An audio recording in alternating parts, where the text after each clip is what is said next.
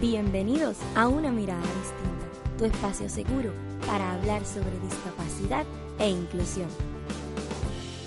Yo soy Cristal y cada jueves traigo contenido divertido para que aprendas cómo con pequeños cambios podremos alcanzar la verdadera inclusión. Si te interesa aprender sobre las personas con discapacidad visual desde una perspectiva divertida, diferente, amena, universal y sobre todo muy entretenida, te invito quedes a escuchar.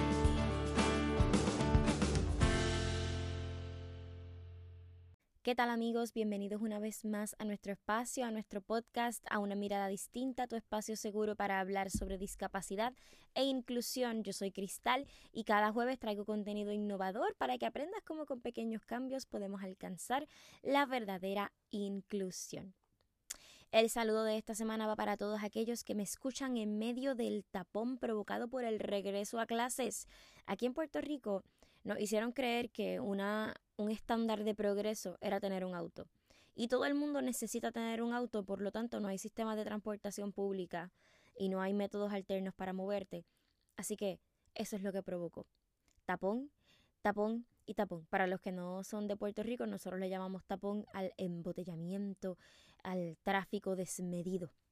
Ese es el tapón. Así que si me estás escuchando en medio del tapón, te toca compartir este episodio. Eh, y como a todo el mundo le va a gustar escuchar este episodio en medio del tapón, pues ahí está. En el capítulo anterior de la serie Las aventuras de la perra viajera hablamos sobre los aviones y los aeropuertos y todo este merequetengue. Gracias a todos los que me estuvieron enviando sus comentarios, eh, sus sugerencias, qué hicieron, qué no hicieron, los que tienen perro guía, eh, que me enviaron sus mensajitos y me dijeron, mira, a mí me funciona esto, o gracias porque por tu episodio aprendí tal cosa. De eso se trata, mi gente, de eso se trata, de compartir experiencias eh, y de que a través de mí muchos aprendan, pero que también otros decidan, ¿verdad?, que quieren aprender, ¿verdad? Y compartir y, más que todo decir, mira, a lo mejor esto, lo que yo vivo le puede servir a ella. Así que me encanta. Esta vez vamos a hablar sobre mi experiencia visitando el templo de Kukulcán, específicamente las ruinas de lo que es la ciudad maya Chichen Itza. ¿Y por qué les quiero contar esta experiencia? Porque fue una experiencia muy enriquecedora para mí y para mi perrita guía también. Nosotros hicimos esta, eh, esta excursión, se me olvidó hablar, Dios mío, por medio del el hotel el hotel nos ayudó, ¿verdad?, con esta excursión y por el hecho de que veníamos con un animal de servicio, nos tocó contratar un tour privado. Eh, lo bueno, éramos 14 personas, por tanto, pues pudimos eh, utilizar un tour privado. que es un tour privado? Pues que se renta un autobús, un bus exclusivamente para nosotros, para los del grupo. Esto significó que pudo ser un poco más oneroso el costo de la excursión, pero fue súper divertido porque al ser tanta gente y al tour ser privado podíamos ser más flexibles con el orden de las cosas, cuánto tiempo nos quedábamos en tal sitio, etcétera, etcétera. Así que primer punto a favor fue ese. Segundo punto a favor, tan pronto llegamos eh, y se reservó la excursión, se nos pidió, se me indicó que por favor llevara eh, toda la documentación de mi perrita guía, es decir, como si fuera para la aduana. Me dijeron, mira, realmente no sabemos mucho sobre animales de servicio aquí en México, es muy complicado, así que yo te recomiendo que para que estés más tranquila por si algo sucede, ten la documentación de la perrita.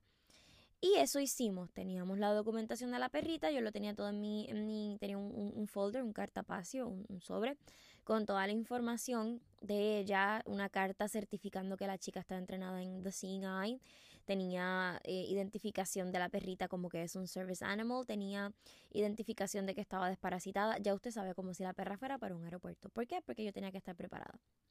Cuando llegamos a la hora de la excursión, eh, donde nos teníamos que encontrar pues con las personas que nos iban a estar dando el, el tour, el recorrido, la persona rapidito me saluda, se llamaba Elda, se llama porque no se ha muerto y es una muchacha espectacular y sé que vas a estar escuchando este episodio en algún momento.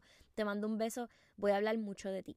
Así que Elda es una mujer extraordinaria y me dice, eh, yo voy a estar dirigiendo el tour, yo voy a hacer la guía, etcétera, etcétera.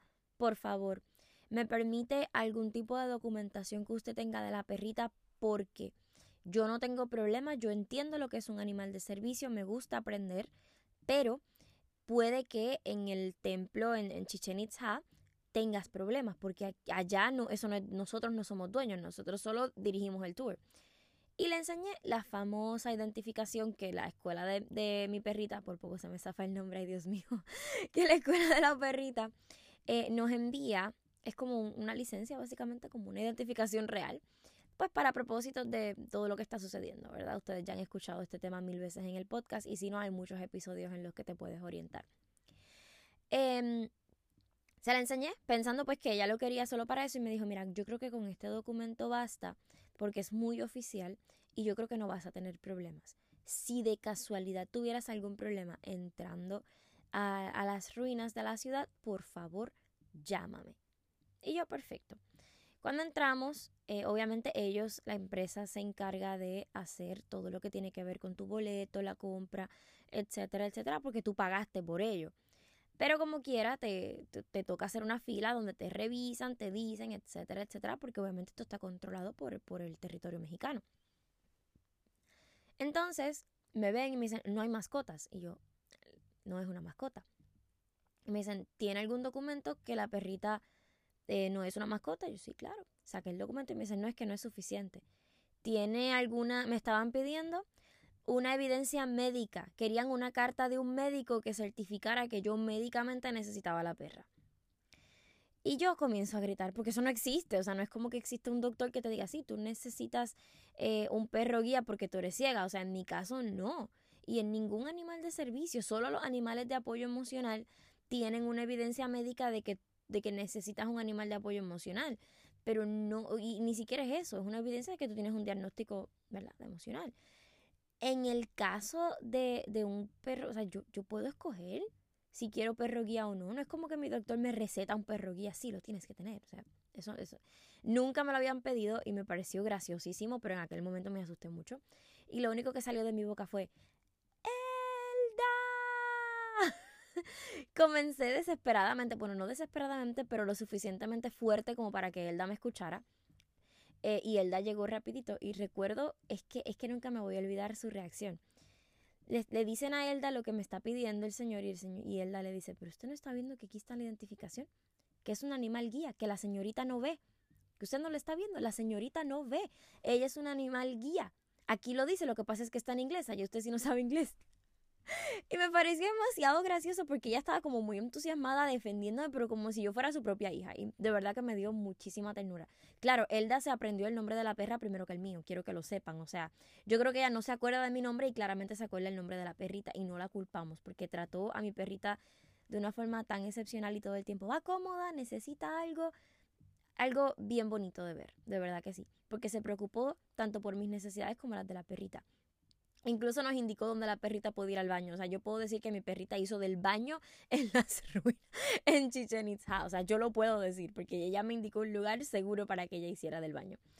Em, nada, logramos entrar. Elda nos defendió lo suficiente y entramos y me pareció tan bonito porque Elda nos describía lo que se veía. Entonces ella decía, es una pirámide y como puede, tiene forma piramidal y como pueden ver tiene unos escalones así, así, así y tiene también dibujado tal y tal cosa y el dios de la lluvia se dibujaba así y el calendario se dividía así y lo describía y mientras lo describía me enseñaba fotos, pero no solo que nos enseñaba fotos, o sea, era una cosa como que sabía, yo, yo no sé si ella lo hacía considerando que tenía una persona que no estaba viendo lo que estaba de frente a ella, o si simplemente ella es así.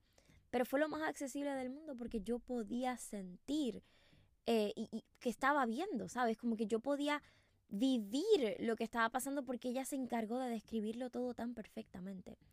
Que, que yo no me perdí de absolutamente nada y de eso se trata el turismo accesible. Yo no necesitaba que ella me pusiera en la mano la pirámide por, por tocar, para tocarla, no. Yo solo necesitaba que ella lo describiera y fue perfecto. Fue, fue espectacular. Fue una experiencia hermosa porque pudimos caminar y caminar y caminar y, aprendimos de flora, de fauna, de, de tantas cosas que fue una experiencia para mí, para mí yo viajo para aprender. Claro, hubo sus momentos en el hotel, que era un hotel todo incluido, donde descansamos, comimos, obviamente, claro. Pero en esa excursión en particular me pareció tan lindo como lo vivimos. Eh, eh, el yo poder sentir que, que, lo vi, o sea, yo me lo puedo imaginar perfectamente. Y yo creo que de eso se trata eh, cuando hacemos turismo, ¿no? Es el pensar en las demás personas. De hecho, vi una muchacha en de ruedas cuando llegué, que iba a hacer la excursión también, no, no, no vi cómo le fue, pero fue bien bonito, de verdad fue bien bonito de ver, fue bien bonito de, de vivir con Elda. Y, y, digo Elda porque fue ella la que se encargó de dar el tour. Em, también después de ese tour pasamos, después de, de Chichén, pasamos a lo que es eh, Valladolid, que es un, un poblado parecido a lo que es San Juan, un poblado neocolonial después de Colón eh, y después de la conquista. Eh, las ruinas de una ciudad se convirtieron en una ciudad colonial. Eh, bonito, es más bien comercial, no es como que haya gente que vive allí, es muy turístico, pero es muy bonito. Finalmente, bueno, terminamos en un cenote, que aquello fue una gran experiencia. Un cenote son lagos, ríos subterráneos, cuerpos de agua completamente eh, subterráneos muy profundos eh, que se crean pues por la humedad de las cuevas, etc. Y es agua que nunca toca el sol. Es agua que, que nunca se ha visto, que nunca ¿verdad? es tocada por el sol. Estás dentro de una cueva. Es súper lindo. Y en ese lugar es una hacienda y hay más perros. Y Elda llamó a el que se encarga de los perros y les dijo, va una perrita de servicio, no la molesten, encierren a todos los perros. Y así se hizo, se encargaron de que los perritos no tuvieran contacto con, con mi perrita, ni obviamente no hubo abuso por parte de ningún animal, pero sí fue...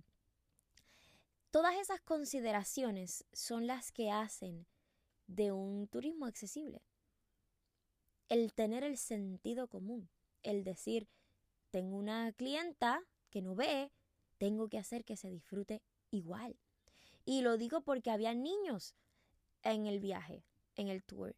Y Elda le explicaba a los niños cuando los niños hacían preguntas, al nivel del niño o de la persona que hiciera la pregunta. Y, y de eso, de eso no hay dudas que es turismo accesible. A veces no es cuestión de decir, ah, no hay elevador, ah, no hay esto. Pues mira, no, no lo hay. Pero, ¿sabes qué? Vamos a hacer esto accesible. Vamos a, dentro de lo que se pueda, describir las imágenes.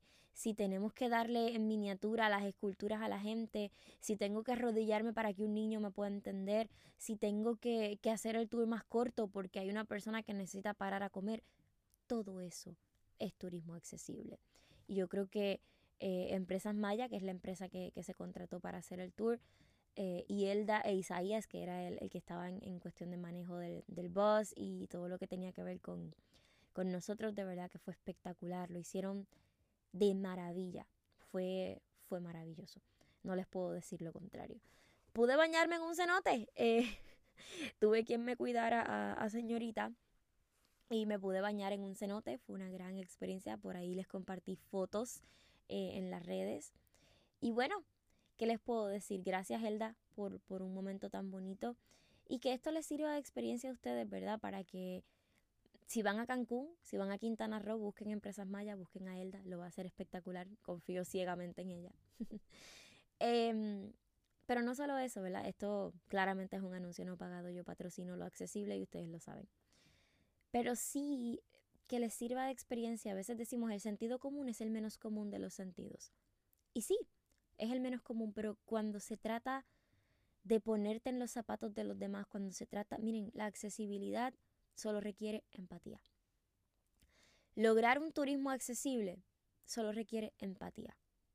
Consultar, pensar, nada de nosotros sin nosotros, por supuesto, pero piense, ¿qué haría yo o qué necesitaría yo y si necesitas algo, pregunta. Si no sabes cómo hacer algo, pregunta. Usted no sabe cuántas veces Elda me preguntó, ¿necesitas que te describa algo más? ¿Estás bien? ¿Lo entendiste? Cuenta para aquí. Sígueme a mí. Eh, le decía a la perrita, sígueme, sígueme. Son cosas que aunque ustedes no lo crean, hacen la diferencia. Y yo soy muy emocional, yo soy muy de crear conexiones, yo soy muy de, de las vibras que me da la gente. Y no tanto de las vibras, sino del corazón es, algo espiritual, ¿no? Y mm, la realidad es que, bueno, ¿qué les puedo decir? Fue una gran experiencia y se las quería compartir. Así que este es el episodio de hoy de las aventuras de la perra viajera. Espero que les haya gustado un montón. Si fue así, recuerde compartirlo con su tío, con su perro, con su vecino, con su amigo, que estamos disponibles en todas las plataformas digitales y que nos puede seguir en todas nuestras redes sociales. Todos los enlaces te los estoy dejando en la descripción de este episodio. Ya sabes también que tus dudas, tus preguntas, tus comentarios me las puedes dejar en el email que está también en la descripción de este episodio. Recuerda dejarnos tus cinco estrellitas desde Apple Podcast y seguirnos, suscríbete en Anchor y en Spotify para que Spotify te avise cada vez que subimos nuevo episodio, aunque ya tú sabes que son jueves alrededor de las 6 y 30 de la mañana, pero ya usted sabe cómo funcionan los algoritmos y estas cosas, así que compártalo, dele like en las redes sociales, porque así Facebook, YouTube, Instagram deciden que es una buena idea compartir este contenido porque hay más gente que le interesa. Hagamos de la inclusión un tema importante y necesario y para eso solo hace falta que compartas nuestro contenido porque es contenido de calidad, hecho con mucho amor para ti que me escuchas todos los jueves. Ahora sí, recuerda que para lograr la inclusión solo hace falta un poquito de empatía y mucha, mucha, mucha educación para ver la vida desde una mirada distinta. Yo soy Cristal y nos vemos el próximo jueves.